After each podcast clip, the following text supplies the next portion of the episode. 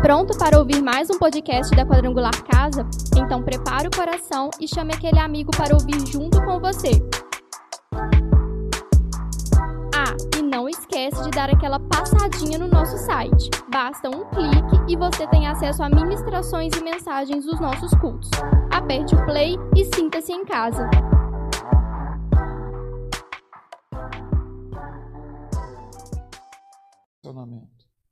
Né? Esqueci de me apresentar, meu nome é Renato. Sou casado com essa moça linda, bonita, maravilhosa. Nós vamos fazer 25 anos de casado agora em janeiro, né? E eu vou casar de novo, mas com ela, tá, irmãos?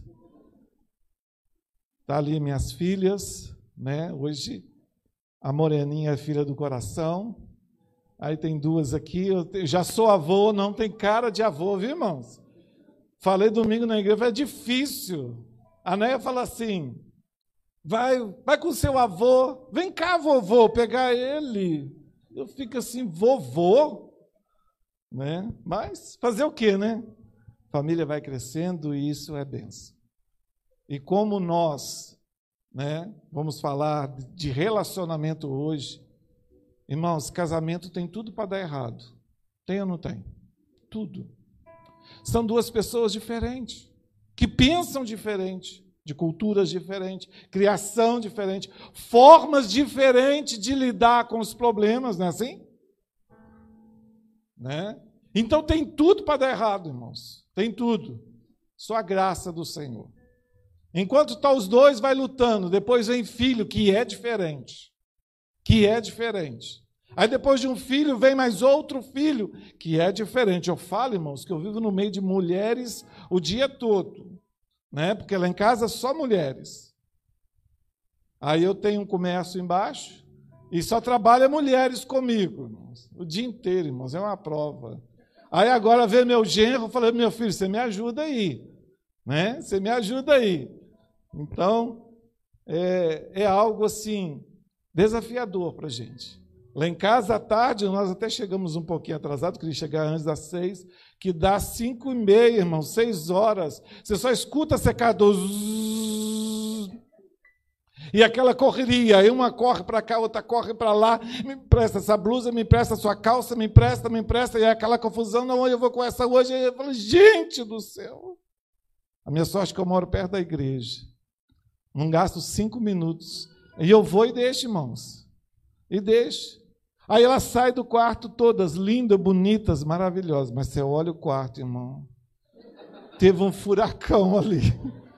Teve a tsunami ali. Você não consegue entrar, irmãos. Né?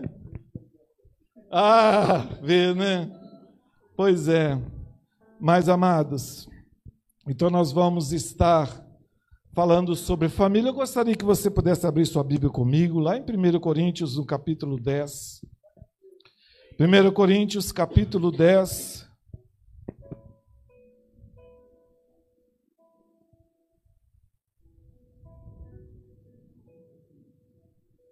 Primeiro Coríntios, capítulo 10, o versículo 31.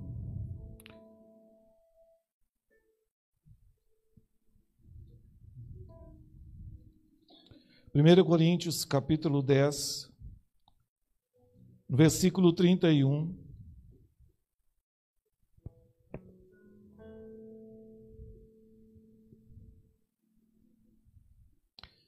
1 Coríntios capítulo 10, versículo 31, amém, amados? Já.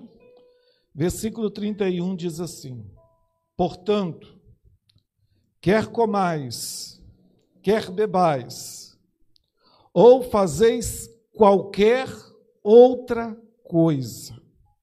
Fazei o que, irmãos?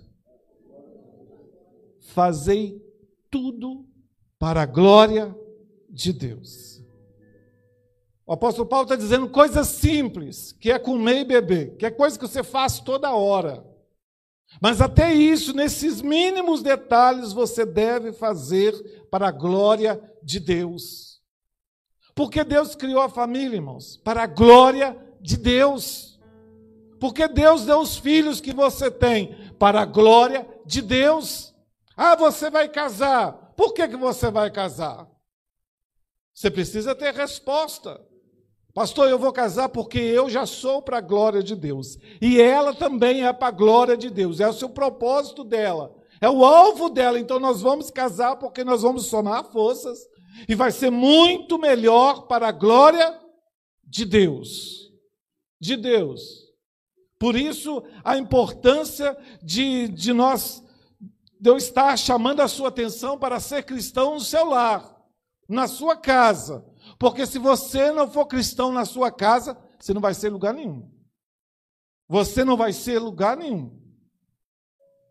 Eu ouvi uma historinha que achei interessante. Fala que um cachorrinho ia passando por uma avenida e, e esse cachorrinho era muito rabugento, muito rabugento, mal-humorado, grosso. E ele entrou numa casa, quando ele entrou, era uma casa que tinha mais de mil espelhos. Só que ele já entrou naquela casa rosnando, ranzinza. A gente às vezes vê isso em casa, viu, não vemos? Quando entra, pelo batido do pé, você nota, ó, oh, não está bem. O fechar a porta, você nota, não está bem. Alguma coisa está errada. E a história diz que esse cachorrinho entrou, quando ele entrou, ele olhou mais de mil carinhas rosnando para ele. Ele falou: misericórdia, nunca mais eu venho nesse lugar. Que lugar horrível. Que lugar horrível. E ele sai. Mas vem passando para ele também um cachorrinho serelepe, todo alegrinho, todo sorridente. E ele entra naquele lugar. E assim que ele entra, ele vê mais de mil carinhas é, sorrindo para ele, alegre. Ele falou: Nossa, que recepção, que lugar bom. Eu vou voltar outras vezes, quero sempre vir neste lugar, porque esse é um lugar prazeroso. É onde a gente tem prazer de estar. Isso exemplifica muito bem o que pode ser o nosso lar, a nossa casa. Porque a nossa casa pode ser um lugar de bênção. Amém, amados? Mas pode ser um lugar de tristeza, de dores, de amargura, lugar de feridas, lugar onde você não tem prazer de estar, lugar onde você não tem alegria de voltar para casa. Pode ser esse lugar, irmãos. Igreja, sua casa pode ser esse lugar. Pode ser esse lugar. Pastor, você está falando só para casais? Não, estou falando para todos vocês. De repente você não casou ainda, mas você tem esse desejo no seu coração e o Senhor está preparando alguém para você, para te abençoar. E você terá a sua casa. Então nós temos a responsabilidade de fazer do nosso lar o melhor lugar do mundo. Amém, amados? Então vira para a pessoa que está que está do seu lado e diga para ela: meu irmão, você tem o dever de fazer do seu lar. Se for casado, você vai fazer do nosso, né? O melhor lugar do mundo. Porque, irmãos, família é responsabilidade de todos. Porque casamento é uma sociedade, irmãos. Casamento é uma sociedade. E você com a sua esposa, você tem que estar bem com ela. Porque ela é sua sócia. E se você não estiver bem com ela, não adianta você querer estar bem com outros. Não adianta. Então, para que o casamento, a, a família, seja um lugar de bênção, é dever de todos. É dever de todos, é dever seu, é filho, é solteiro. Você não é luz? Você não foi alcançado pela graça do Senhor? A sua casa é o seu lugar, é o seu campo missionário, é onde você vai evangelizar seu pai, sua mãe, vai mostrar para eles a diferença, a diferença que é de ser um cristão. Você vai mostrar para eles a mudança, a transformação que Deus fez na sua vida, para que seus pais desejam também o que você deseja. Então, amados, por isso que é um local de grandes conflitos. Eu quero dizer para você que as maiores vitórias E as maiores derrotas é na nossa família. É na nossa família. Por quê, irmãos? Porque você lidar com família não é fácil. Não é fácil. E não adianta você alcançar grandes vitórias lá fora e fracassar na sua família. Porque tem homens que é assim, tem pessoas que são assim. Às vezes você conquistou muitos diplomas, a sua parede está cheia de diplomas de tantas coisas, mas você fracassa como marido. O que, que adianta? Você fracassar como pai. Você fracassar como pai. Então, amados, a nossa família é nosso maior tesouro. E é onde nós temos que sempre estar cuidando e priorizando. E priorizando. E o texto que eu li com você diz: quer comais, quer bebais, quer fazer qualquer outra coisa, faça tudo para a glória de Deus. Faça tudo para a glória de Deus. Deus vai ser glorificado. Deus está sendo glorificado na sua vida, na sua casa, na sua família, no seu convívio. Então eu trouxe aqui alguns princípios que a palavra de Deus nos ensina, já que foi Deus o criador da família, ninguém melhor do que ele para nos ensinar a ser família. Porque quando você se casa, né? O que que acontece? Você vai aprender na prática a ser marido. Você vai aprender a renunciar a muitas coisas. Acabou aquela individualidade de dizer o meu guarda-roupa, a minha cama. Não, não, não, não, não. Você vai ter que dividir tudo. Então, se você é daqueles que não sabe dividir, que não sabe compartilhar e que não gosta de compartilhar, filho, você vai ter muito problema. Você precisa já entender isso. Entender isso. Não é mais como você quer, não é mais como você pensa, não é mais como você deseja, você vai ter que aprender a renunciar a muitas coisas para servir e amar o outro. Porque às vezes nós temos tanta facilidade de servir tantas pessoas de fora e não servir a nossa família. Não é assim que acontece? Às vezes tem marido que é tão prestativo para servir o vizinho, para servir as pessoas da igreja, mas dentro de casa, a mulher não tem esse marido. Ela não tem esse companheiro. Ela não tem esse ajudador. As mulheres também. Filhos também. Há um tempo atrás, eu passei por uma situação lá na igreja. Eu falei com a irmã assim: Nossa, irmã, que bênção, sua menina teve lá em casa.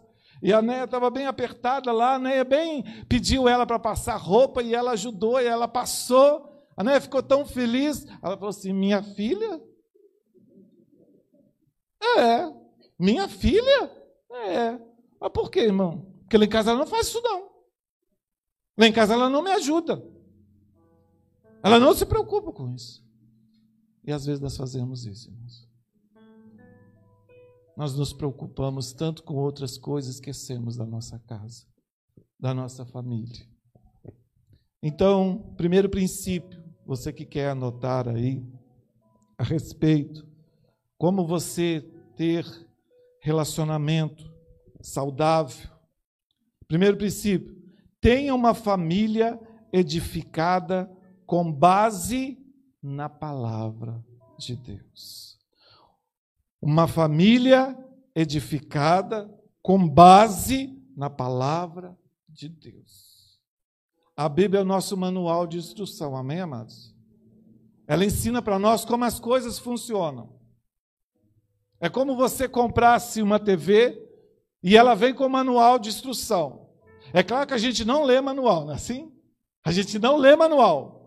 Você já pega, já vai abrindo, já vai ligando. Mas nós precisamos ler manual. Então, o manual serve para mostrar como as coisas funcionam. E funcionam direito.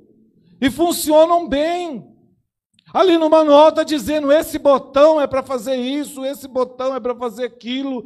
Ó, se você tiver essa dificuldade, você vai aqui no menu e ele mostra para você como funciona. Só que nós não gostamos de ler manual. Nós achamos que só boa intenção basta. Não basta, não, irmãos. Basta, não. Boa intenção não basta. Porque se fosse assim, não haveria divórcio nem separação. E não haveria tantos conflitos na família.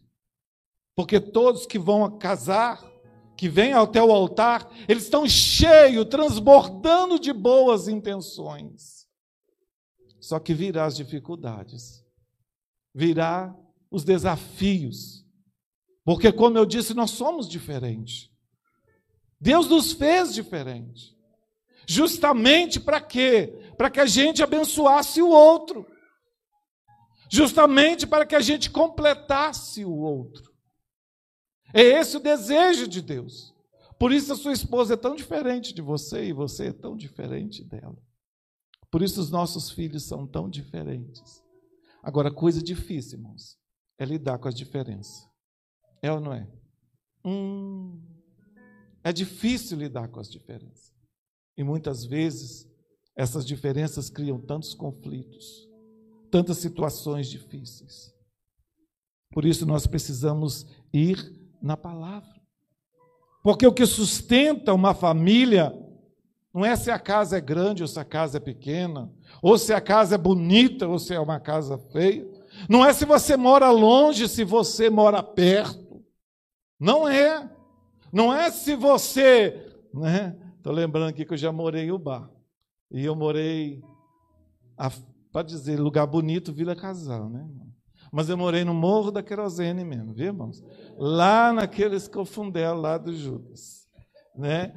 Então não importa se você mora perto e mora lá, não importa, irmãos. O que sustenta o casamento é a palavra do Senhor. Amém? E isso precisa estar claro para nós. Precisa estar claro para nós, né? Por quê? Quando a gente vai no Salmo 127, vai lá comigo rapidinho.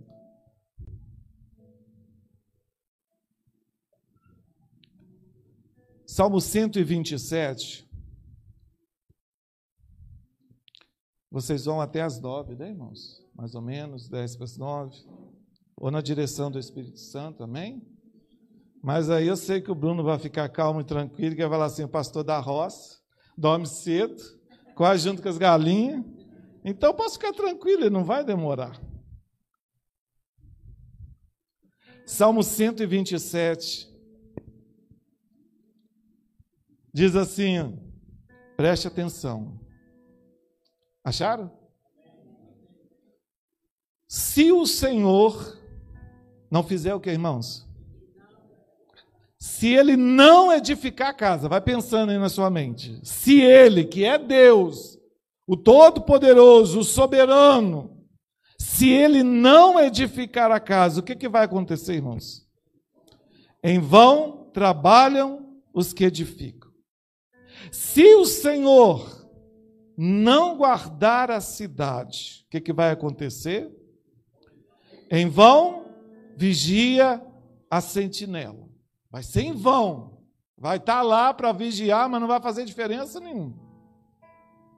Porque a hora que vier o inimigo, versículo 2: Inútil vos será levantar de madrugada, repousar tarde, comer o pão de dores, pois assim ele dá a quem, amados? Aos seus amados enquanto dorme. Olha o que, é que ele está dizendo. Quem precisa edificar o seu lar, servir de alicerce, de base, é o Senhor. Porque se não for o Senhor, não basta boa intenção. Por mais que você levante cedo, vai dormir tarde, por mais que você vai comer o pão de dores, ele está falando aqui de um desgaste que esse vai ter. Ele está falando de um esforço que essa pessoa vai ter mas vai ser inútil. Vai ser inútil. Vai ser um esforço inútil, porque não vai ter resultado. E ele está mostrando com aqueles que amam o Senhor vai ser diferente. Eles vão ser abençoados até quando dormem. Quando dorme, irmãos. Irmãos, você dorme quando você está ansioso? Você consegue dormir quando você está preocupado? Não. Mas ele está dizendo: aqueles que descansam no Senhor. Aqueles que descansam no Senhor. Aqueles que sabem quem ele tem crido. Aquele que sabe que o Senhor é o Senhor da sua casa. Que o Senhor é aquele que guarda a sua casa. Ele sabe. Ele sabe, então ele pode descansar. Salmo 128 agora. Diz assim, versículo 1 e 2: Bem-aventurado é quem, irmãos? É o que teme ao Senhor e que anda onde? Nos seus caminhos. O que, que vai acontecer com ele? Pois comerás do trabalho das suas mãos. O que mais vai acontecer? Será feliz. E o que mais? E tudo te irá bem, será próspero. Olha que diferença, irmãos. Olha que diferença. Por que, que esses vão colher esses resultados? Porque está dizendo no versículo 1: porque ele teme ao Senhor. Esse temer ao Senhor não é no sentido de medo. Deus não quer que você tenha medo dele. Deus quer que você o tema, que você reconheça a sua autoridade. Vou fazer com você igual eu faço com o meu pessoal da roça. Repita comigo. Temer a Deus é reconhecer a sua autoridade sobre a minha vida. Então, se eu digo que o Bruno teme a Deus, é porque o Bruno reconhece a autoridade que Deus tem na vida dele. Ele não faz de qualquer maneira, ele não age de qualquer maneira. Ele também não vai tratar a sua esposa de qualquer maneira, porque ele sabe que acima dela ele tem uma aliança com Deus. Ele tem um compromisso com Deus. Então, temer ao Senhor é reconhecer a autoridade do Senhor. Isso é temer ao Senhor. Isso é temer ao Senhor. Então, amados, nós precisamos compreender isso. E ele diz que nós vamos comer do trabalho de nossas mãos. Amados, o outro lá, vamos imaginar que seria duas pessoas, duas classes de pessoas. O do Salmo 127 é aquele que se esforça inutilmente. Inutilmente. E no, e no 128, ele diz que esse vai comer do trabalho de suas mãos.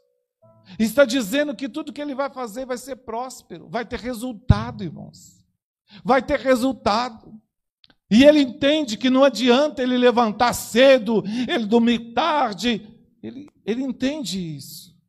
Ele entende isso. E ele sabe que ele será feliz. E tudo vai bem, vai prosperar. Vai prosperar. Por isso, irmãos, família é assim. Família é investimento. Vocês vão ter que uma semana de eventos. Pense isso, irmãos, como investimento na sua família. Pense nisso como investimento da sua casa.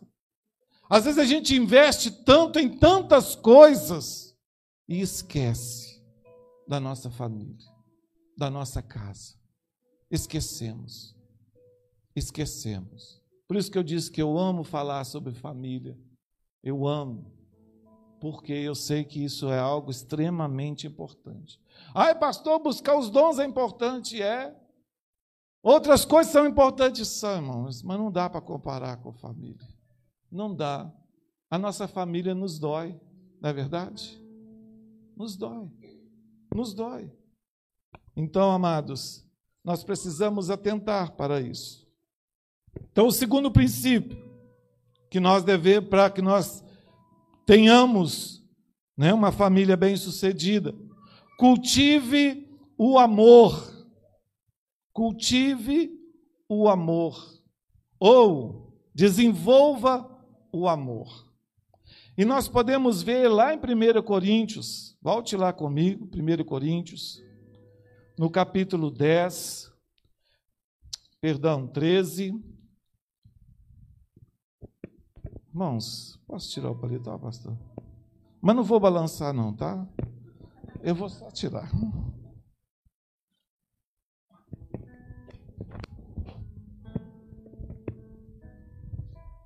A gente está acostumado com lugar frio, que aí quando. Vai lá, Eliseu. Ei,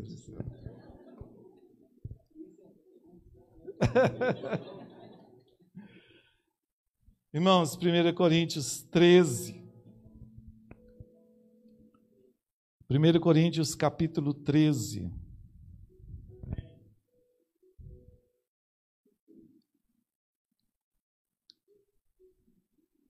Me agasalhei tanto que achei que quando você mora num lugar, é assim que acontece, né? Quando você mora num lugar frio, você acha que todo lugar é frio. Quando você mora num lugar quente, você vai. Né? Você acha que todo lugar é quente. Acontece muito disso com a gente lá em São Sebastião. As pessoas vão desprevenidas, chega lá, toma aquele choque, né? Mas. Então, 1 Coríntios 13, a partir do versículo 1, diz assim: Ainda que eu falasse a língua dos homens e dos anjos, e não tivesse amor, Seria como um metal que soa, ou como um sino que retine. Ainda, vai guardando isso, ainda que eu tivesse o dom de profecia e conhecesse todos os mistérios, presta atenção, toda a ciência, ainda que tivesse quanta fé, irmãos?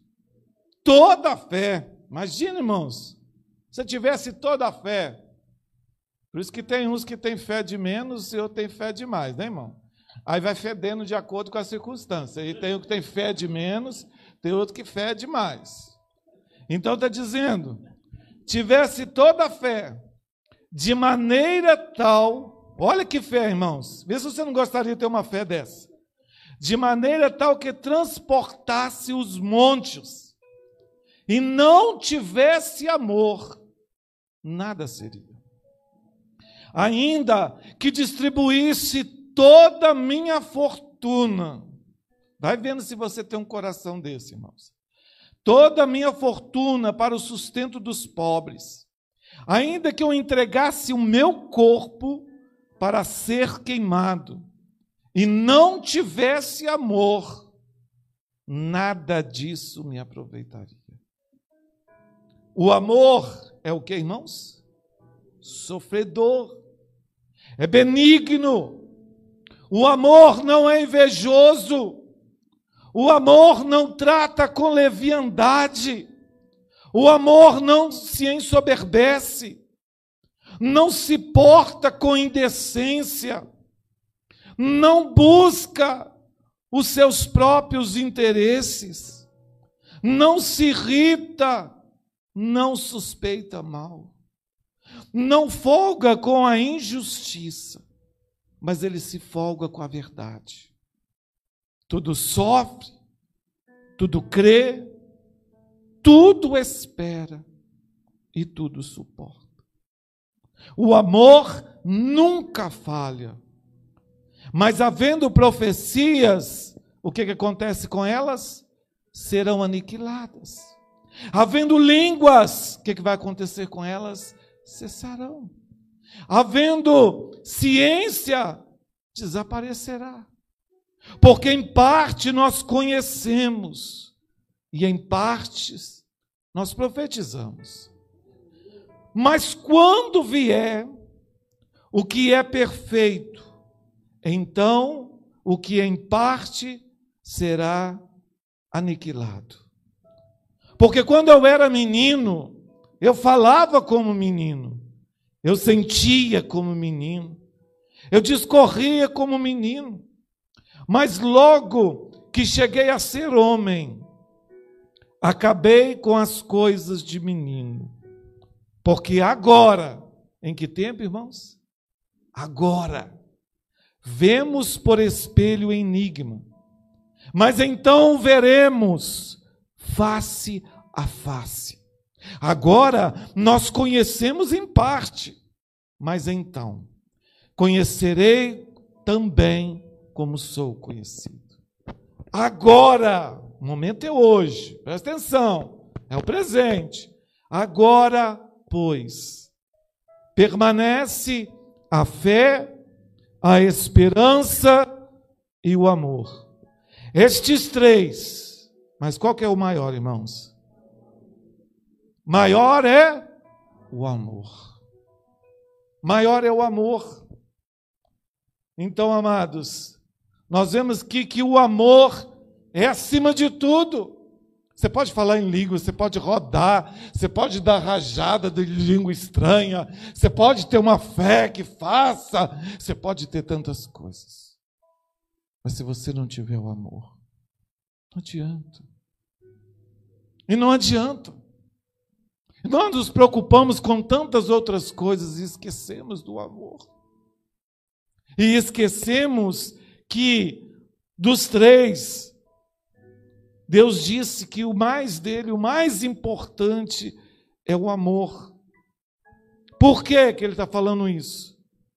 Vamos rapidinho voltar ao texto, diz assim, no, eh, versículo 1: Se eu não tivesse o amor, seria como metal que soa, ou como um sino que tira.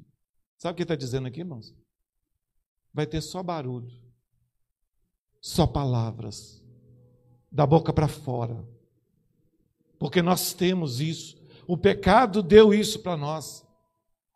Essa capacidade de mentir com facilidade. Essa capacidade de esconder, de maquiar a verdadeira realidade. Nós conseguimos com muita facilidade passar uma imagem daquilo que nós não somos. Nós conseguimos fazer de conta que a gente é gente boa, que pode confiar na gente, né? que a gente vai até o fim, que se o pastor precisar de andar uma milha, pastor, eu vou três. Mas é só chegar o momento da prova que nós revelamos quem realmente somos. Nosso pastor, ele sempre diz uma frase que eu gosto e, e ela é realmente verdadeira. O amor é. O amor é o que o amor faz. O amor não é o que o amor fala. O que o amor fala. O amor é o que o amor faz. É atitude. É o que você faz que faz a diferença. Não é o que você fala. E nós nos preocupamos tanto com falar, esquecemos de ser. O texto que eu li com você de salmista, do, de Salmo 127, ele está levantando cedo, dormindo tarde, porque ele quer ter. Por isso que Deus faz, Deus dá enquanto dorme. Deus dá aquilo que você almeja, aquilo que você quer, enquanto você descansa nele. Não é enquanto você se morre de trabalhar, de fazer, como bem disse o irmão aqui a respeito da oferta. Ô irmãos, é uma luta. E Deus não precisa de dinheiro, Deus tem dono da prata, dono do ouro. Quando você oferta, quando você é dizimista, irmãos, você está provando o seu coração. Porque na hora do dar que você vê realmente onde está o seu coração. É na hora que o irmão erra com você que você vê que você não é tão gente boa como você acha. Tem muita gente que diz assim, pastor, eu não tenho problema de perdoar. Ah, tá. É só surgir a situação que você vai ver quem você é, filho. E Deus permite, viu, irmãos? Deus permite que o seu pastor erre com você. Ah, mas o pastor fez, ele não podia fazer porque o pastor. Não. Deus permite que ele erra com você, para você aprender a perdoar, até mesmo o seu pastor. Mas a gente não quer errar. Mas como você não vai errar, irmãos? Você é perfeito? Existe famílias perfeitas, irmãos? Por que, que não existe família perfeita? Porque não existe homem perfeito. Não existe mulher perfeita. Não existe. Não existe. Nós somos sim Pessoas que estamos caminhando para a perfeição cada dia, irmãos. Amém? Deus começou uma boa obra em nós, é isso que a palavra de Deus diz? Comecei uma boa obra em você. Eu estou trabalhando. Estou trabalhando. Esse deve ser o nosso alvo. Isso deve ser o nosso alvo. Sabendo isso, que Ele começou em vós, aquele que começou em vós uma boa obra, vai aperfeiçoar até o dia de Cristo. Até o dia de Cristo. Então nós precisamos disso.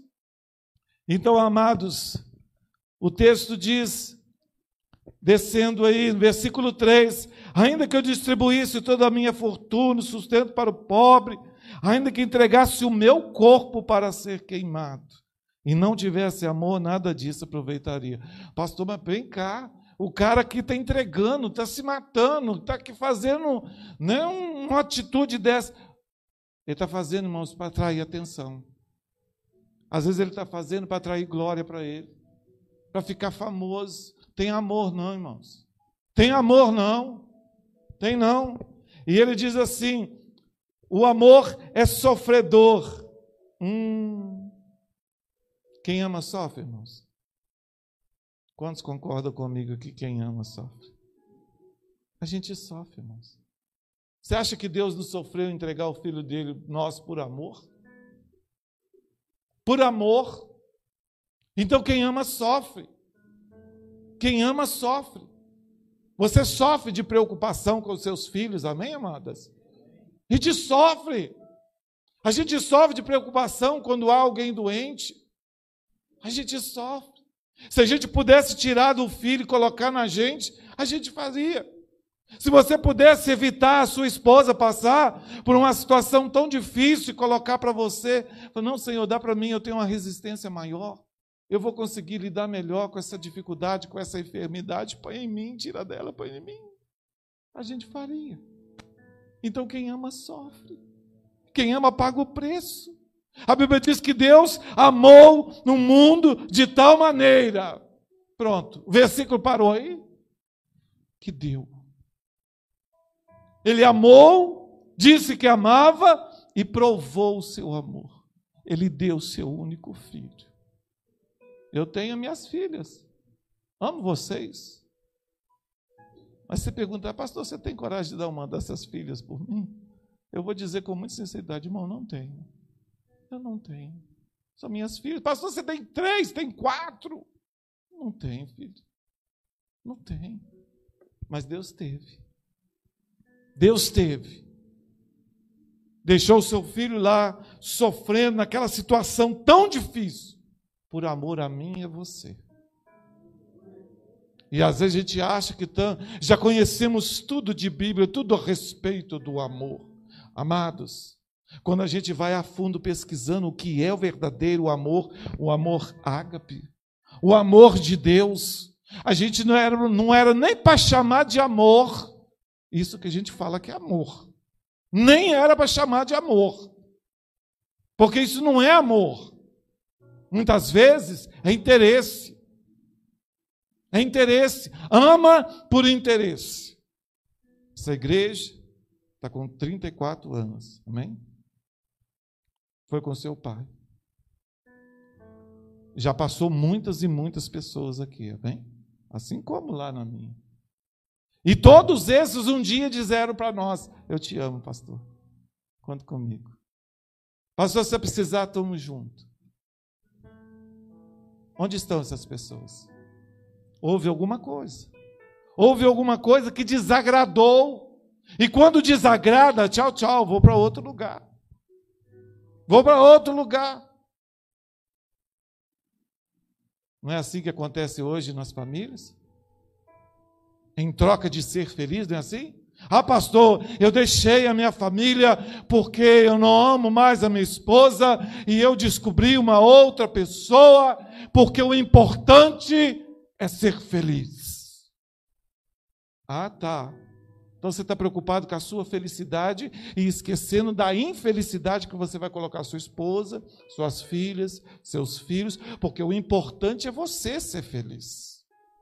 O importante é que você seja feliz. Esse é o egoísta. Ele só pensa nele. Ele só pensa nele. Por isso, irmãos, que está banalizado hoje os valores, os princípios bíblicos. A gente vê tanta gente dizendo que ama, que ama, você é minha vida, você é meu tudo. Daí a pouco, briga, termina o namoro, termina o novado, eu te odeio, eu te mato, eu te pico, eu te ponho do penico, né? E arruma essa confusão toda. Já está odiando. A gente vê isso e fala assim, não, isso é por amor, que amor. Que amor, irmãos, que amor.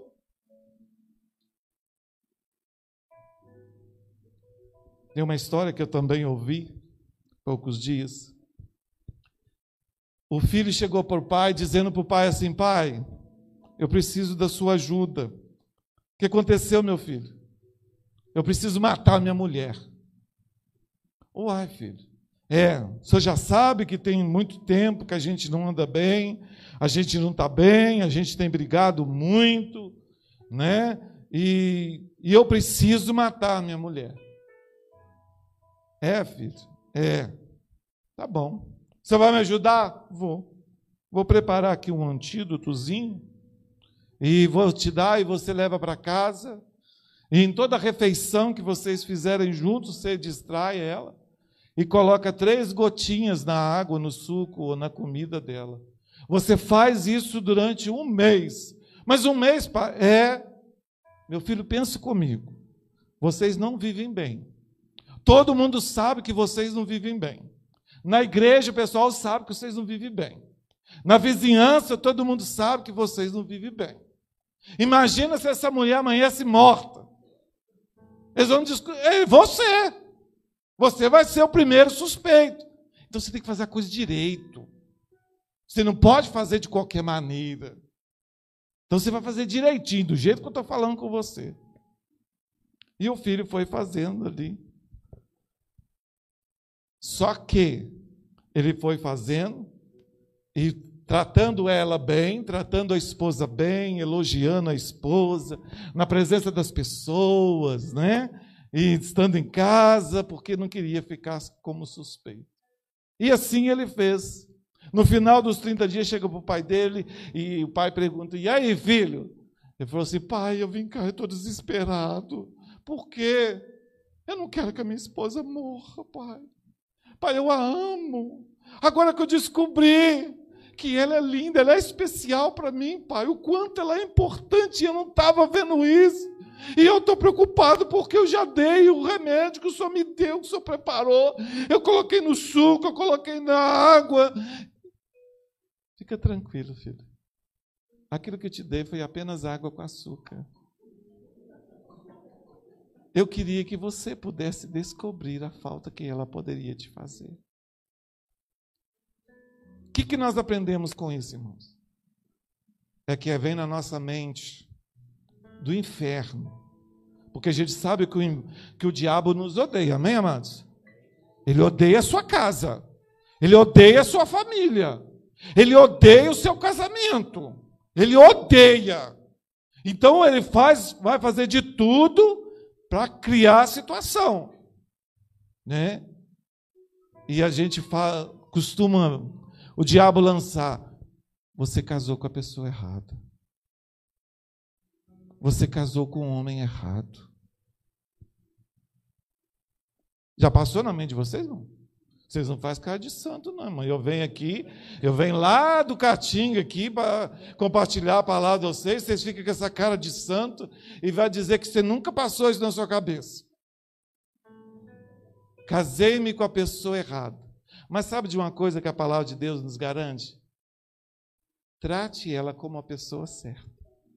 E ela vai ser a pessoa certa. Trate como a pessoa certa. Porque na verdade é. Defeito você também tem. Não é assim, irmão? Esquisito você também é. Tem umas esquisitices, umas coisas. Verdade, irmãos. É ou não é? Seja honesto. A gente não tem umas esquisitices, uns trens. É verdade. E a gente acha que só o outro que é um ET. Não, você também é um ET. Você também é um ET, né? Então nós precisamos atentar para isso. Então diz que o amor é sofredor, o amor não é invejoso, o amor não trata com leviandade, não se ensoberbece, não se porta com indecência, não busca os seus próprios interesses, não se irrita, não o que, irmãos? Suspeita mal. Isso aqui é importante. Onde você foi? Você está com quem? Por que você está chegando nessa hora? Não é assim? Que às vezes a mulher fala para o marido: Por que você chegou agora? Onde você estava? Suspeita mal. Suspeita mal. Não confia. Não confia. Então, que diz que o amor não, não suspeita mal. Tudo sofre, versículo 7. Tudo crê. Nossa, pastor, então quer dizer que é um bobão? Sim. Nesse sentido, sim. Isso acontece. O André teve lá com a gente um bom tempo e eu é considerado pastor bobo, longânimo. E às vezes fala assim: Pastor, você está pelejando com aquele casal, pastor. É que não tem recurso. Pastor, você está pelejando, né, Cátia? Você está pelejando com fulano, não tem jeito. Mas Deus colocou no meu coração que eu devo pelejar. Não, mas, pastor, filho, eu que tenho que ter essa convicção. O dia que o Senhor colocar no meu coração, esquece, cessou. Aí sim. Mas enquanto isso, eu vou, eu vou. Porque diz que quem ama, crê, confia. Pastor, ser um bobo, sim. Mas quando mente para mim, está mentindo para o Senhor. Porque quando recebe o profeta na condição de profeta, a Bíblia diz: a mim recebe. Quando você recebe o seu pastor como autoridade sobre a sua vida, é como se você estivesse recebendo o próprio Deus. Ele representa Deus. Amém? Fique escandalizado, não, mas a palavra de Deus diz isso para nós. Então, amados, nós precisamos investir, tudo espera vai mudar. Irmã, não, pastor, vai mudar. Irmã, já tem quantos anos você está orando para esse encardido do seu marido, irmão? Não tem. Eu amo, eu espero, eu espero. E Deus vai honrar porque você ama. Por isso que quem ama sofre. Quem ama sofre.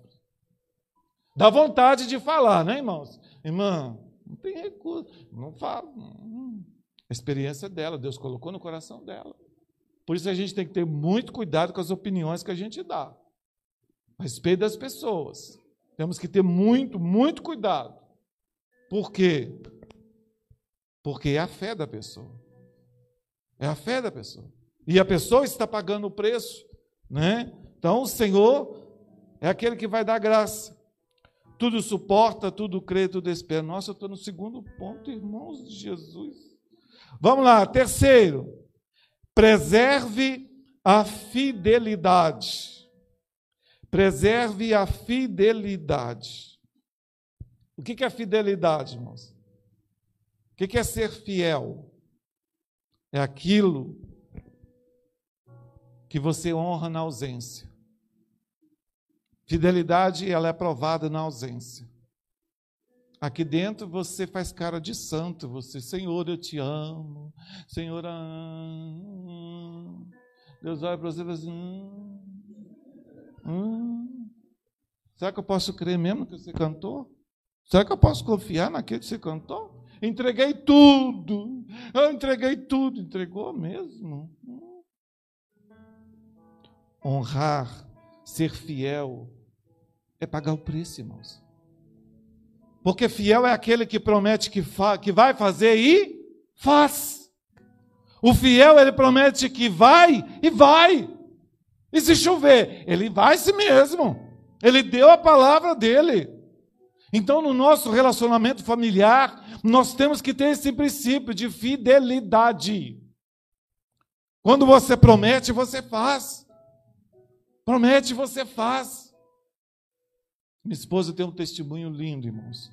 da convenção dos pais dela, morava lá na roça, com luz feita da, no moinho, lá na, na, na cachoeira, lá. O pai bebia, né? Era escravo da bebida. E quando ela veio para o Evangelho, né, Deus colocou no coração dela que Deus ia salvar, e ela entendeu o que é o inferno, porque se a gente compreendesse o que é o inferno, irmãos, a gente evangelizaria, principalmente os da família. E o único momento que o pai dela estava são era cinco horas da manhã que levantava para tirar leite. E ela colocava a vela, levantava para sentar com ele, com a mãe dela, para pregar o evangelho, para ler a Bíblia com eles. Todos os dias. Até ele tomar posição na palavra. Partiu com 86, 93 anos. Mas partiu no Senhor, irmãos. A mãe dela também partiu no Senhor. Isso é um conforto tão grande, irmãos. Quando a gente sabe que a gente precisa investir na nossa família. Por isso, quando a palavra de Deus diz que, é que adianta você ganhar o mundo inteiro e perder a sua alma, ou você né, não ganhar a sua casa para o Senhor, a gente se preocupa tanto com as pessoas de fora, ah, mas é tão difícil a minha casa, pastor, porque você não conhece meu filho, pastor, você não conhece meu pai, você não conhece minha mãe. Eu não preciso conhecer, filho, Deus conhece. É Ele que precisa conhecer. E é Ele que vai te dar graça. Então, preserve a fidelidade. Quarto lugar, invista na prática do perdão. Hum, invista na prática do perdão. Por quê, irmãos? Porque você vai falhar. Você pode não querer falhar, mas você vai falhar. Vai falhar. Vai chegar um momento que a sua fraqueza vai afetar o outro. Vai chegar um momento que a fraqueza que você tem, a debilidade que você tem, vai atingir o outro. E você vai precisar consertar isso. E você vai precisar se humilhar, admitir que você errou para servir e abençoar o outro. Porque só há recomeços quando há perdão, irmãos. E isso em todas as esferas da nossa vida. Em todas as amizades, todo relacionamento. Você precisa aprender sobre o perdão. Pastor, até na igreja? É, até na igreja. E quase que principalmente. Né? Que a gente espera que não vai agir assim. Poxa vida, tanto que eu esperei com o Bruno. Esperava que jamais, esperava que os irmãos iam errar comigo, mas o Bruno errar comigo não pode. E a gente precisa. E às vezes, quando eu disse que é difícil no relacionamento, porque é difícil marido perdoar a esposa. Quantos já teve, quantos maridos teve que perdoar a esposa aqui? Deixa eu ver. Ou pedir perdão? Mas, gente, isso é de santo, irmão. Possível, irmão. Você nunca teve que perdoar. Você já teve que perdoar sua esposa, irmão? E por que você não levantou a mão? Irmão?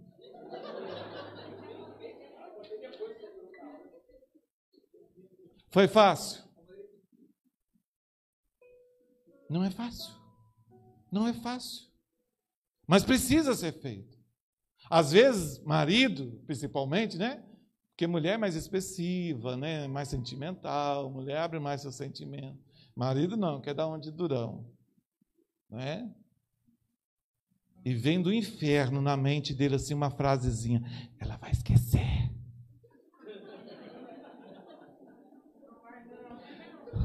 Não vai não. Ela vai esquecer. Não esquece, irmão. Mulher gosta de baú. E guarda tudo. E aí, na primeira dificuldade, ela vai tirar o baú. Ela abre o baú. Lembra aquele dia que você fez isso, ó? E aquela vez que você fez isso assim também, ó. Eu lembro até o dia. Eu lembro até a hora, até o segundo, até a roupa que você estava usando. Eu lembro, eu lembro, eu lembro. E aí dá aquela confusão toda. espera a coisa crescer, azedar, para depois tratar. Então, amados, trate, trate sempre. Nunca pense que você é o marido perfeito, ou que você é a esposa perfeita. Nunca pense nisso. Pense assim: Deus está trabalhando, Deus está moldando. E às vezes Deus usa nossas esposas para moldar a gente. Ou às vezes Deus usa o seu marido para moldar você, viu, irmã? Você que é nervosinha, agitada, né? Tem o hábito de gritar. Isso é terrível, irmãos. Porque às vezes fica igual aquela grade. Isso é terrível, irmãos. Terrível. Então, deixa eu correr aqui, senão não vai dar tempo. Aí depois você tem que chamar de volta para terminar a pregação, viu, bom? Vamos lá. Quinto, priorize o diálogo. Hum, priorize o diálogo, porque ele é a capacidade de saber lidar com as diferenças. Irmãos, quem não sabe ouvir, não sabe dialogar. Não sabe. E a gente precisa treinar nisso, a gente precisa, né, se estar se aperfeiçoando nisso. Por que, que o diálogo é importante? Porque ele gera unidade. Ele gera unidade. Quando você há um problema e o problema é tratado, é conversado, tudo direitinho, você vai ver que seu casamento fica melhor. Muito melhor do que estava antes, porque foi tratado. Outra coisa, irmãs, seu marido, ele tem dificuldade de entender, viu, irmão? Então você tem que ter um pouquinho de paciência. Nós é meio agitado, sabe? é só um pouquinho, que a gente é meio lento, não é? Eu entendo isso. Então, porque às vezes a mulher quer que o marido entende o que ela está pensando, a gente não entende. Que aqui ela sabe o que ela quer, não, eu não sei. Seja mais claro para mim, explica um pouquinho. Mas sabe por que, que isso acontece? Eu já fiz teste disso, irmãos. Porque o marido quer tratar a mulher como se estivesse tratando um homem. E a gente conversa né, de homem para homem, a gente vai muito bem, mas quando vai conversar com a mulher, a coisa tem dificuldade. Porque os assuntos não batem muitas vezes. Né? Mulher quer detalhes. Né? Eu vou, às vezes até já fiz muito casamento em que a Neia não podia, ela fica assim, como é que estava a noiva? Eu falo, estava linda. Não, mas como que ela estava? Não, ela estava de branco, sim, que ela estava de branco, mas como é que estava assim, cabelo? Eu falei, filha, difícil. Mas se ela for conversar com, a, com as minhas filhas, por exemplo, que foi comigo, aí sim, aí as meninas dão detalhe. Mãe, ela estava com um sapato assim, mãe, ela estava com um brinco assim. Hum. É difícil, irmãos. É igual conversar com a mulher a respeito de carro, a respeito de outras coisas que o homem gosta. Ele vai ficar voando. Você já viu que quando tem uma festa, você olha para um lado, está tudo homem, tudo. Aí as mulheres estão tá tudo no outro canto, assim. Não tem aquele entrosamento. Né? Sexto, faça boas escolhas. Irmãos, a vida é feita de escolhas, amém? A vida é feita de escolhas. Para você vir aqui, você teve que fazer a escolha. Eu vou no culto hoje ou não vou no culto hoje? Eu vou com essa roupa ou não vou com essa roupa? Eu vou com esse sapato ou não vou com esse sapato? Né? Você vai decidindo, vai decidindo. Né? Tinha um irmão lá na minha igreja, ele tinha um cacoete, tadinho, irmão. Mas é por uma boa causa que eu vou dar, vou dar exemplo, viu, irmão? Está gravando, né? Tudo que ele falava, eu falava três vezes. Ele falava assim: você vai no culto hoje, você vai no culto hoje, você vai no culto hoje.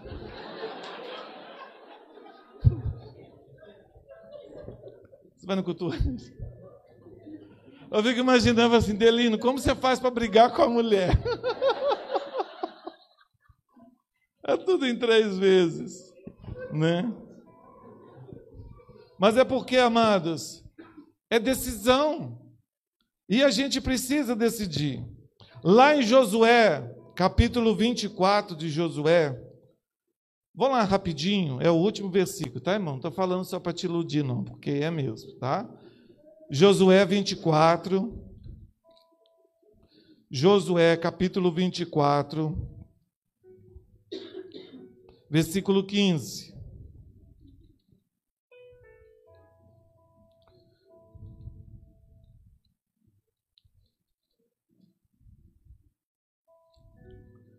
Vinte e quatro, quinze.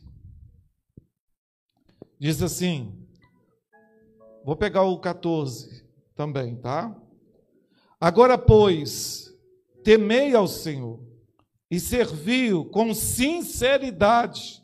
Olha que o povo estava sendo hipócrita, hein, irmãos? Serviu com sinceridade e com verdade. E lançai fora os deuses aos quais serviram os vossos pais, da além do rio e do Egito, e assim servi ao Senhor. Porém, se vos parece mal aos vossos olhos servir ao Senhor, escolhei hoje a quem servais. Se aos deuses a quem serviram os vossos pais, que está além do rio, ou aos deuses dos amorreus, em cuja terra habitais. Porém, eu e minha casa serviremos ao Senhor. Josué não vai pela maioria. A maioria está fazendo isso. Não é a maioria. Eu decidi, decisão, eu e minha casa serviremos ao Senhor. É decisão. Irmãos, casamento é decisão. Você ter a sua família abençoada é uma decisão que você tem que tomar. Porque o que sustenta o casamento não é o amor, é a aliança. É a aliança que sustenta o casamento.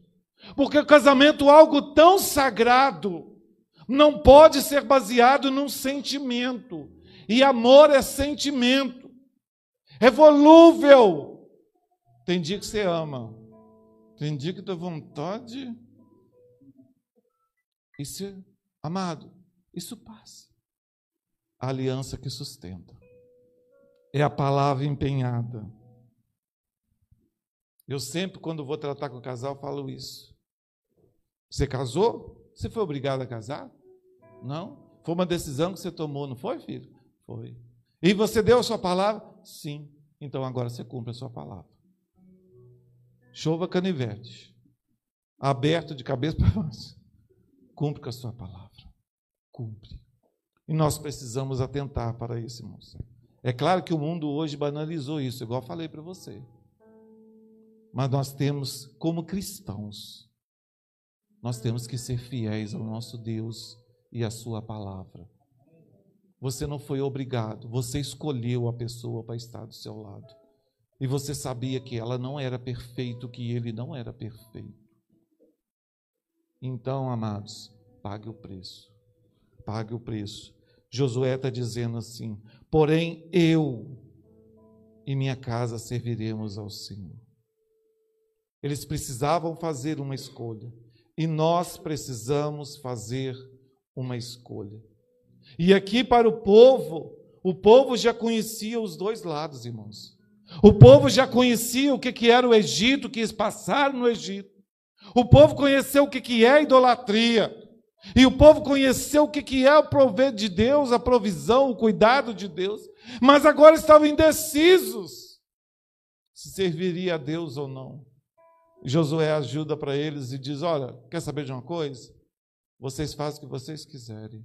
Eu e minha casa serviremos ao Senhor. Amor Presta atenção nisso. Amor é decisão. Nós decidimos amar. Deus decidiu nos amar. Porque havia mérito em você? Tinha mérito em você? Tinha alguma coisa, você tinha alguma coisa para oferecer para Deus que Deus não tinha? Ah, não, porque eu canto bem, porque eu tenho uma voz assim, sabe? E, e minha voz é irresistível.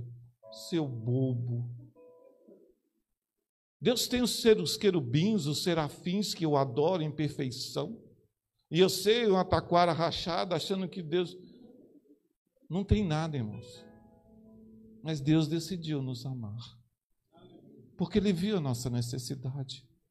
Ele viu a nossa necessidade. O objeto do amor de Deus é Ele mesmo, não sou eu, não é você. Ele decidiu nos amar. E quando nós decidimos, nós vamos amar. A história que eu contei do marido que queria matar a esposa, ele foi vendo que quando ele foi elogiando, valorizando ela, ele descobriu que ele a amava. Assim também somos nós com Deus e com o nosso cônjuge. Porque nem todo mundo não é só defeito, não, irmãos. Tem qualidades. Amém? Seu marido não é só defeito. O seu pai não é só defeito. A sua mãe não é só defeito. Não. Tem qualidades, irmãos. Tem qualidades. E nós precisamos ressaltar as qualidades uns dos outros, ao invés de focar nos defeitos, ao invés de só focar naquilo que, que precisa ser tratado. O amor tudo espera, calma, Deus está trabalhando na vida do seu marido. Deus está trabalhando na vida da sua esposa, Deus está trabalhando na vida do seu pai, da sua mãe, ou dos seus filhos, porque Deus é amor, Ele é todo amor. E quando nós cremos nisso, a coisa muda, a coisa muda, então nós precisamos decidir amar, porque o amor de Deus é incondicional. Isso quer dizer que Deus não espera condição. Deus não coloca condição. Ele simplesmente te ama e pronto. Já pensou se Deus fosse tratar com você como você merece? Já pensou, irmão? Mas é porque não merece.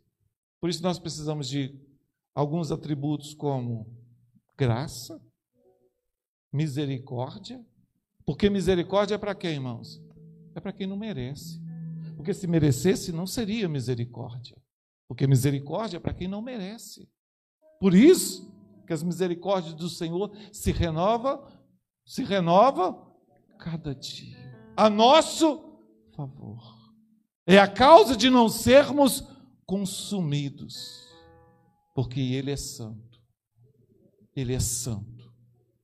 Ele é perfeito. E a misericórdia do Senhor é que nos sustenta. Porque se não fosse a misericórdia do Senhor, nós não estaríamos mais aqui. Vamos ficar de pé. Nosso Deus, misericórdia. Misericórdia. Fazer igual a minha menina fez comigo um tempo atrás, quando era bebezinho. Falou assim: Pai, você me perdoa. Uai, filho, você me perdoa? Oh, mas conta, o que aconteceu? Não, primeiro você fala, só você me perdoa. Aí depois contou o feito, eu falei, filha, você falou que me perdoa. Você já me perdoou. Não é assim? Você já me deu perdão. Então agora não tem vara, não tem disciplina, não tem nada. Ó. Fecha teus olhos.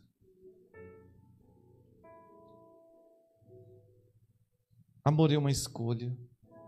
Que você possa escolher nessa noite amar, amar o seu marido, amar a sua esposa. Que você que é filho, decida amar os seus pais. Decida, decida. E vai falando agora com o Senhor aí no seu coração, vai falando para ele: Senhor, eu decido. Se há alguma coisa que você precisa perdoar alguém ou perdoar seu pai que não está aqui, que você decida perdoar. Você perdoar o seu marido, o marido perdoar a sua esposa. Que você possa agora, você que está com o seu marido aqui, com a sua esposa, pegue na mãozinha dele, na mãozinha dela Eu vou dar para você, já estou atrasado, viu, irmão? Mas já ganhei misericórdia. Então eu vou dar para você uns dois minutinhos. Para você que não está bem, não saiu da sua casa bem. Fala aí no ouvido dela, você fala para ele. Traga palavras de elogios. Diga para ele o quanto ele é importante, o quanto ela é importante para você. Peça perdão. Oh Senhor Jesus, peça a tua bênção, a tua graça por cada família aqui representada, Senhor. Por cada família aqui representada, Senhor. Peça a tua graça, Senhor amado, por cada filho por essa mãe que está orando agora pelo seu, pelo seu filho, para que ele seja alcançado pela tua graça, para que ele seja liberto, Senhor. Contempla o coração desta mãe nesta hora, que intercede pelo seu lar, pela sua família, pelo seu esposo que não está aqui mas que ela crê que ele, ó Pai, será alcançado pelo Senhor. Senhor, que a fé dessa irmã, desse irmão seja honrada, ó Deus. E ela possa ter o privilégio de saber que ele e sua casa servirão ao Senhor. Senhor amado, contempla, Senhor, cada família. Senhor. O Senhor tem o poder e a capacidade de saber no íntimo o que tem acontecido com, no lar de cada um que aqui está, Senhor amado. Oh, Senhor, seja com teu poder, a tua graça, Senhor amado, por esse filho que ora pelos seus pais, que sonha em ver a sua família salva, por esse filho que tem sido, oh Pai querido, tem presenciado a discussão na sua casa, e que a sua casa mais parece um local de guerra do que um lar, Senhor amado. Mas ouve, Senhor, oração do teu filho, da tua filha, que agora, Senhor, clama a ti, intercede ao Senhor, e que crê no seu poder transformador, Senhor amado. Oro, Senhor Jesus, por aqueles que têm, ó oh Pai querido, que têm falhado na sua fidelidade com o Senhor, com a sua família, ó oh Pai. Daqueles, ó oh Deus, que têm sido provado, testado, tem passado por momentos difíceis, seja a tua bênção, seja a tua graça, seja a tua provisão, Senhor, sobre cada lar, ó Pai. Eu profetizo, Senhor, no nome de Jesus, que haja, Senhor amado, uma transformação nesses lares, ó Pai. Profetizo sobre esta igreja, Senhor. Profetizo, Senhor, sobre este trabalho que irá acontecer no decorrer desta semana, ó Deus Pai amado, que os céus sejam abertos sobre este lugar, Senhor amado. Eu oro, intercedo por cada pessoa, cada irmão e irmã envolvida, Senhor, neste trabalho, ó Pai. Senhor, esteja sim, ó Pai, manifestando o seu poder, a sua graça. Espírito Santo de Deus, esteja cuidando de cada detalhe destes eventos, meu Pai e que vidas e mais vidas sejam transformadas, sejam alcançadas pelo Senhor. Senhor, que esse local seja pequeno, pela multidão que o Senhor estará enviando sobre este lugar, Senhor. Para aqueles, ó Pai, que serão alcançados pela Sua graça, pelo Seu agir. Senhor, traga aqui, Senhor, famílias, casais que estão, ó Pai, enfrentando situações, oh Deus, e que sejam transformados ao ouvir a tua palavra neste lugar, Senhor.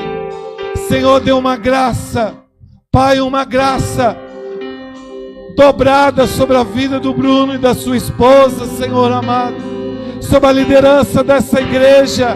Senhor, dê uma unção nova, Senhor. Que eles, ó Pai querido, possam Senhor, experimentar uma mudança e transformação, ó Deus, e o crescimento da tua igreja. Eu profetizo, eu declaro, no nome de Jesus. Amém e amém. Amém, amados? Que Deus abençoe vocês. Continue cada dia mais e mais, em nome do Senhor Jesus. Amém.